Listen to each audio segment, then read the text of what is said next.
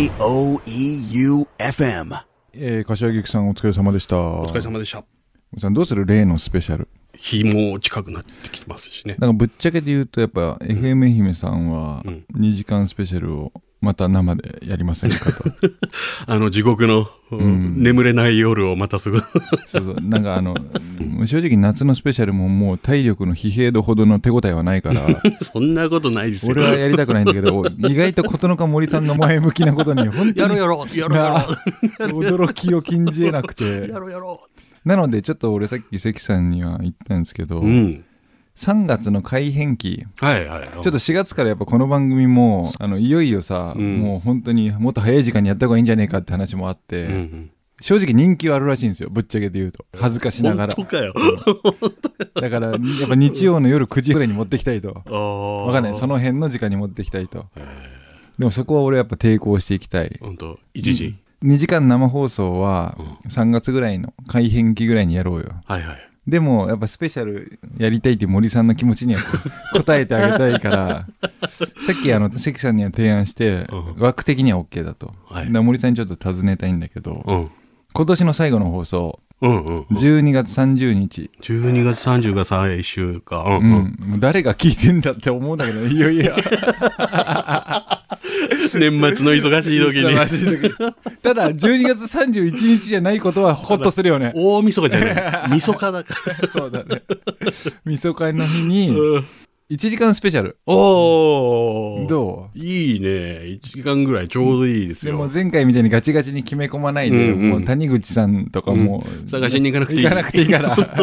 原宿まで行かなくていい。行かなくていいから、もう1時間うだうだ喋る回をスペシャルでやろうかなと。ちょうどいい感じ。うん、だ4曲ぐらい全部大黒摩季に流す。また思い出すんだろうな、ストリップ。おばあちゃん、ババアが出てくるのが。強いてゲストで探してきてほしいのはあの時のおばちゃんだよ。Everybody go! Everybody go!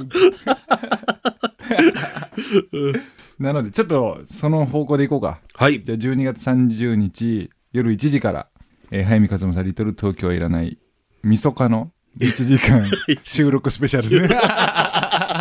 生じゃありません。生じ生じゃありませんってね。ギャラ色つけてくれんのかな、これね。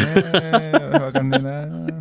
うんはい、というわけで、うん今週あれだね、メール読もうぜスペシャル。いやー、来ましたよ。いいね。やっと来ました。やっと来たね。うん。手抜けんだ、これ。ねえ。ねえじゃねえ。俺の手抜けんだよに賛同してきてんだよね。メール読むことに夢中になってんじゃねえ。来てんだよね。そう、あのー、キッズからのキッズからもう来だしてますね。はいはい。ラジオネーム、原付のミュー、トークショーに来てた。トークショーに来てた女子大生ね。美人女子大生ね。美人女子大生。はいはい。今週の一冊で紹介していたうん「よだかの片思い」を取り寄せて読みました、はいはい。読み出したらうん。止まらなくなって2時間で読んでしまいました、はいはいはい。インスタグラムのストーリーに出したら読んだことあるよって話しかけてくれた子がいて、よだかの片思いについてたくさん話をしています人と人が会うのは、あなたにとってその出会いがその時必要だったからという言葉を聞いたことがあります、うんうん。最近私自身とても感じていてリトル東京にも読んだ本にも救われたり、心に刺さる言葉があったりしました、あいいね。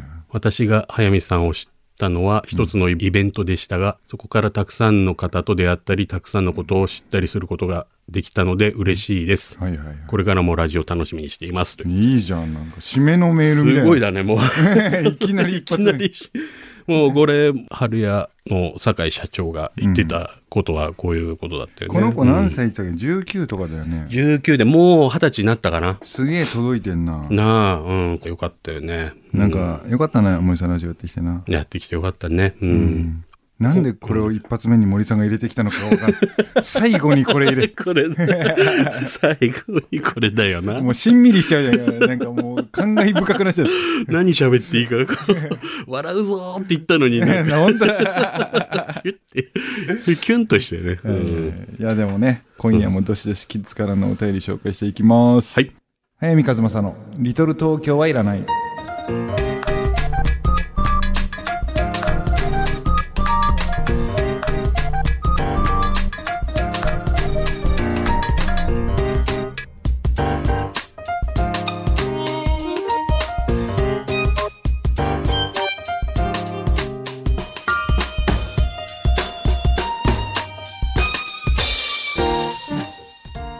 早見和正の「リトル東京はいらない」この番組は物語のある町へ春屋書店。生涯不良の角川春樹事務所。一人の時間を大切に集英社文庫早見の社員食堂改修。そして愛媛の心ある個人スポンサーの皆さんの提供でお送りいたします。はい、えー、というわけで今夜も FM 愛媛第一スタジオからお送りしております。はい。うんなんか今回ツイッターでなんか募集したんでしょ？募集した、ううん。ん秋の思い出ではいはいはい。募集したんですけど、うん、12月2日の放送って書いてあるじうん、あそこはいいのか？秋の思い出な。そうそう。はいはい。じゃんじゃん行こうぜ。えー、その原付のみゆさんからまた来ました。全原付のみゆさんからしか来てねえんじゃない大丈夫？秋の思い出でね、えー秋の思い出といえばおじいちゃんと妹とのどんぐり拾いを思い出します、はいはい。秋になると公園にどんぐりが大量に落ちていてめちゃくちゃな量を拾っていました。うんうん持って帰ってどうなるかというと、うん。お母さんに捨てられます、うん。以上です、マジかよ。森さんメール不足か。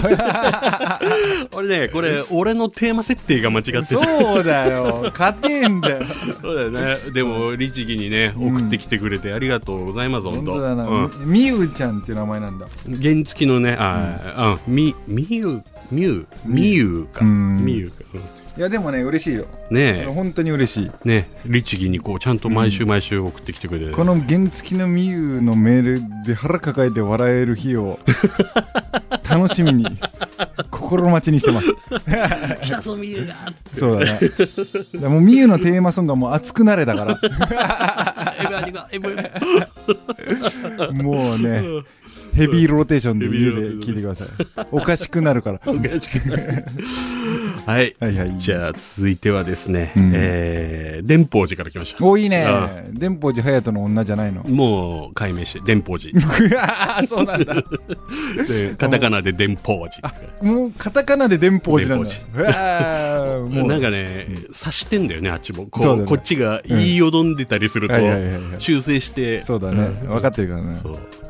えー、早見様、森様、こんばんは。こんばんは。えーテーマ、秋の思い出ですが、特にありません。分かってんな電報寺原付のみゆちょっと勉強してるメモ取れメモ。プロプロの技術を学べえー、28日の早見様、森様のご家族のお話はとても素敵で、もっと聞かせていただけたら嬉しいです。パート2、3と続けてください。はいはいはい。母体の用水からいきなり太平洋の隅っこに埋め落とされたような私にとって、もうこういうことなんで電報寺の凄さは。もう。お二人のお父様お母様とのエピソードはとても眩しく美しゅうございます。はあのお写真、お父上、なんというダンディこれツイッターでねは 親父の写真勝手に載せたんだ えー日活というか、俳優さんの上原健さんに似てはい。おられますと。そうかな。うん、加山雄三さんのお父さん。うん。もちろんもちろん。私も音楽の教師と保健の教師に混ざって取っ組み合って奪い取りたいです。このお父様がギターをつまぶき、PPM のパフを子守歌として、うん。早見さんに聞かせておられたなんて、私なら失神いたします。私は失神しませんでしたが うるせえなと思ったけど早く寝たいんだけどな。パフは昔から大好きな曲でしたので、早見様のエピソードにより胸がいっぱいになり、涙ぐんでしまいました。は森様のお母様、純子様におかれましては、息子に向かってさらりと私は M と言えて、お父さんはエビとおっしゃる難解なるチャーミングは最高でございます。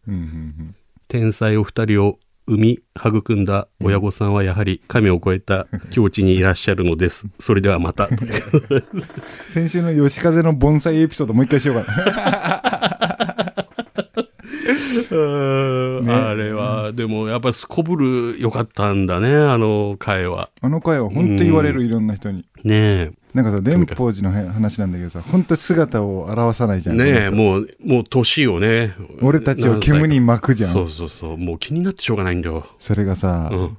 春屋にはやっぱ出没してるらしい 嘘でしょ。本当なん 嘘でしょ。で1回目竹方にあご指名でねうん竹方から本を書いたいっつって、あああ。他のスタッフにうん「竹方さんいらっしゃる?」っつって呼び出して竹方はもう完全にクレームだと思って 呼んでくれるなと思って言ったんだね。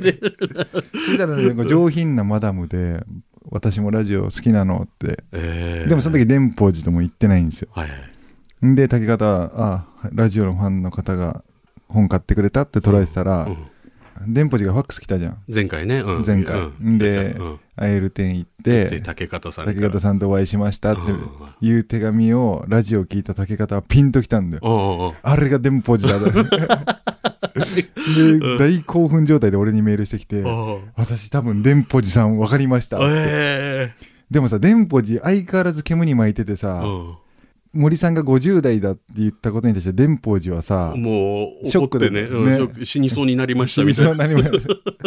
でも竹方の電報寺評価はすげえ高かったんで本当にお上品で、うん着物の似合いそうな和服の似合いそうな美人。美しい方ですっつってなんか美人のイメージがあるの。で何歳ぐらいだっつったらうちの母よりは若いと思いますって言い方したんで。結構。そうなんだ。ちょっと待ってお前の母ちゃんいくつだ？ちなみにもう超別件なんだけど竹方の母ちゃんヘビーキッズだわ。これ聞いて、これ聞いてんだ。これ聞いてる今もう真っ赤になって聞いてると思うんだけど。そうそれで、お前の母ちゃんいくつだ?」って言ったらまあこれねキッズだからもう年齢言わないんだけど、まあまあなお年なわけです。それは竹方の母ちゃんだから、うん。ね。うん。それより年下だと思いますっていうレベルな捉え方してるんですよ、竹方は、うん。つまりは本当にいよいよわかんねえんだよ。竹方さんのな、その見立てもな、そうなんだよ。どこまで信頼していいかもわかんねえし。そうだ、一定40代っていう話になってたじゃん。一回そこでまとまったよね、そううん、50代でもう死にそうになったっていそううんそうだから。そうそうでも、うちの母よりは若いと思いますっていうだけ。電報寺にこれ伝えとくけど俺らの見立てじゃない竹方の見。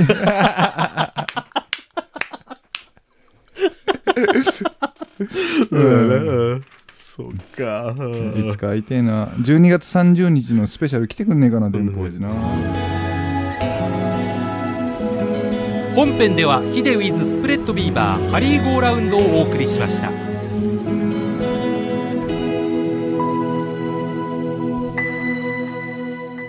南姫銀会でうん。お話を拝聴させていただきました、ラジオネームいいと申します。おいやべえ。社長さんじゃんじゃん300冊売った。そうそうそうそう。伝説。俺の手がプルプルした。サインバッグえーデブ猫ちゃんへの熱い思いを感じ私も何かしなければと思い立ちました。ありがとうございます。私はクリーニング会社を経営しておりますが、うん。自慢ではないですが、金はありません。じゃあもう読まなくていい。そうえーそれでも何かお手伝いできればと思いまし。したてください。それはもう本当にお願いします、残念ながら今のところ取り組み方がわかりませんが、思いつけば実行したいと思います。ああ嬉しい。これ本当嬉しいです。クリーニング会社の社長なんか俺名刺交換した覚えあるな。あ女性だった気がするなあ違うな。男性だったかな。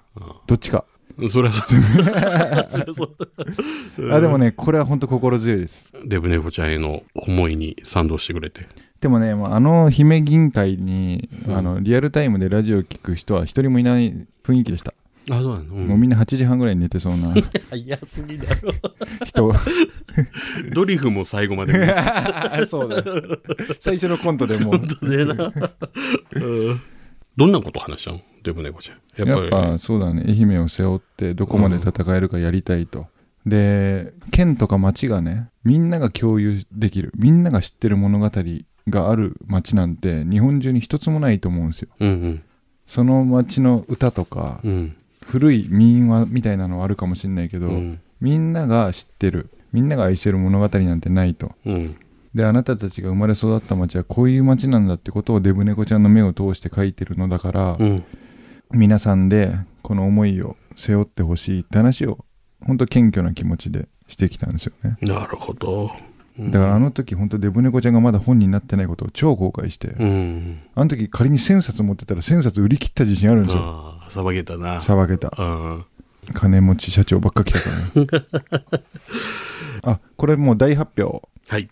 で悲しきデブ猫ちゃんの絵本来年3月にも発売しますのでお愛媛ー。新聞からでちょっと愛媛新聞本当に一冊も売れなかったら潰れんじゃねえかって レベルで愛媛新聞が潰れんのか。もうそれでは前向いて潰れろって言ってんだけど。でも本当に社運をかけてこの街うん。で戦おうとしてるのでその時ちょっと一回あのデブ猫ちゃんスペシャルをやるのでうん。皆さんも協力してくださいはい。はいえー続いてはですね、えーラジオネームブルーノートさん。はいえー東京から一昨年、保育所、小学校、中学が目の前のロケーションに越してきました移住者です。うんうん幼女12歳、不登校の毎日です。うんうん小学校は幼女を無理やり学校に行かしていました。うんうん1年経ち中学校になり1日も行かなくなりました。うん今日も家にいるので、うん。手鏡会に来るのが遅くなり申し訳ありません。ああなんかその人喋った覚えある。わあと、うん。えー養親、えー養う親ね、養親として悩む毎日でありますが、うん。本当に心痛めているのは子供でしょう。できれば不登校当事者のお言葉もお聞きしたいです。ということです。まあ僕引きこもっていた話はしたんですけど不登校だったわけじゃないので、うんうん。その当事者としての話はできないですけど、うんうん。これはもうこのラジオで一貫して言ってるよね命がけで行かなきゃいけない学校なんてないようん。じゃあ何をするかっていうところをどうやって大人たちが差し向けられるか部屋の中で人生も歴史も変えられるやつは絶対いるはずでうん。怖いのは部屋の中で諦めてしまうことだと思うんですよね、うん。なので何か。俺はやっぱそこは本の力であると信じてるんですけど本を読むっていうことを彼ら彼女たちに意識づけられるのならば、うん。突破口にはなるかなと。もう一つラジオだよねやっぱり。そうだね。直接語りかけられるものとして、本当はラジオはね。うん、だからもうどうやってそこに目を向けてもらうかはやっぱりそれぞれの親の戦いになると思うんですけどもうん。うそもそも親が勧めたものを子供たちが受け入れるとも思ってないんですけれども、うん。難しいな。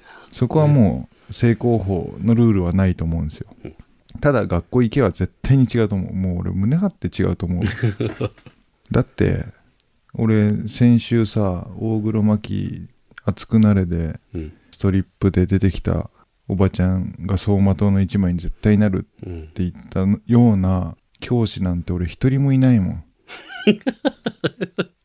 いないよ、それは。死ぬ間際に うん。脳裏をかすめる教師の言葉なんてあつまりは今の俺を培ってくれたものの一つに教師はいなくてあ。うん。あの時の名前も知らないストリッパーの方が俺を奮い立たせてくれてるわけじゃんうん。だから引きこもってる子たち一人一人に俺が会いに行けるのならば、うん。それが男の子であるならばもうちょっと一緒にストリップ行こうぜってなあ、道後に。う ん女の子も。女の子でもいいんだよね。そうなんだよね。うん。なんかやっぱ今結局彼ら彼女たちに見せたいのは、うん。いろんなものを背負って、うん。いろんなところでいろんな戦い方をしてる大人だと思うんですよ、うん。諦めた大人とかため息ついてる大人じゃなくて、ん。どれだけ多くのものを背負って戦えてるか。その意味でやっぱあのストリッパーって人たち俺戦ってると思うから いおや戦ってるでしょ戦ってるなも。うできんのか森さんすっぱだかで大黒摩季に乗ってスキップしてきて 缶ビールを配乾って。杯料を500円で売って うんだからやっぱかっこいい大人とどうやって出会ってもらうかそうだね。はいはい。えー、続いては、えーラジオネーム、リンスインシャンプー。はいえーいきなりですが相談させてください。はい今年母が還暦を迎えます。うんその母にうん兄たちと何かプレゼントしようと思っています。うん父の還暦の時は母と二人で温泉旅館一泊をプレゼントしたのですが、うんうん。今は高齢の祖父と同居しており、うん。母が長く家を空けるのはちょっとという感じです。なるほどね。せっかくの還暦だから何かしら特別なことをしたいです。何か良いアイデアないでしょうか。よろしくお願いします。うん。だサプライズしたいってことでしょ？要するに、そうそう。じゃあ犬飼ってやろうぜ。いやいや 犬も手かかるぞ。いいじゃんいいじゃん もうどうせ手かかってんだから片方で はい以上ですはい。うんはい、えー、じゃあ今週の一冊いきましょうか。これね傑作でしたはい。と今村翔吾さん「わらべの神」これ時代小説なんですけど、うん。僕よりもね若いしデビューも遅い作家さんなんですけど、うん。とんでもない才能ありますああ、そ平安時代末期の時代小説でまあテーマ差別とかなんですよねう。うん。同じ赤い血が流れてる俺たちの戦いみたいなところでうん。まあなんかオールスターのように藤原道長が出てきたり源頼光が出てきたりっていうような話なんですけどうん。なんだろう相変わらず俺あらすじを説明できないんですけど、うんこれね傑作ですうん。読んでほしい なんかでも、ネットでもちょっと話題になってたね。あそうなんだ、うん。面白い。安倍の声明が出てきたりねなんか本当にオえールスターっぽいんだけど、なんかすげえ芯食っててうん。すげえ抽象的なことばっかりでも 典型的なばでも俺やっぱ書評家じゃないからさ、そうだよな。うんうんあとさこれ本当に今村翔吾さん「わらべの神」はもうちょっと読んでとしか言えないんですけど、まあいいんじゃないそれで。うんうん、やっぱすごいなと思うんですよねこう後輩言ったら向こうは別にお前なんか先輩じゃねえと思うかもしれないけどやっぱすごい作家はどんどん出てくるんですよねこうやって、うん。いくつくらい？知らないです うん。5個下ぐらいなんかなあでデビューも5年後ぐらいなのかな、なんだけどさ俺自分のこの書評できない癖みたいなことを最近すげえ考えるんだけど、あ。うん。俺さやっぱすげえ数の本読んできたじゃないですか、うん。だから記憶に残ってることって面白かったかつまんなかったかばっかなんですよ。細かいことはな。たまにさ主人公の名前とか覚えてる人いるじゃん。はいはいはい。やっぱすごいなと思うんですよ、ん。でもあれやっぱ月に1冊本読む人だったら覚えられるんだろうなと。で俺はやっぱ13爆撃のように読書をしてきて、ん。やっぱその時に勝手に心とか自分の体の中に残ったものが、いつか自分が物書きになった時に意味をなすと思ってたからなんか体型だって植え付けてないんですようん。これが完全に弱点でだから俺来年の3月までは今週の一冊やりますよちゃんとうん。4月以降ちょっと考えていきたいなと思ってますはい。春屋に反旗を翻して。いや蔦屋とタイアップして今週の一本やりたい。映画。映画の方が俺やっぱね 語れるんですよね。なるほど。はい、はい。今村翔吾さん「わらべの神」これ本当にいい本なんで時代小説たまに読むよって人がいるなら読んでみてください。絶対にあの面白いので読んでみてください早見和正の「リトル東京はいらない」J O E U F M.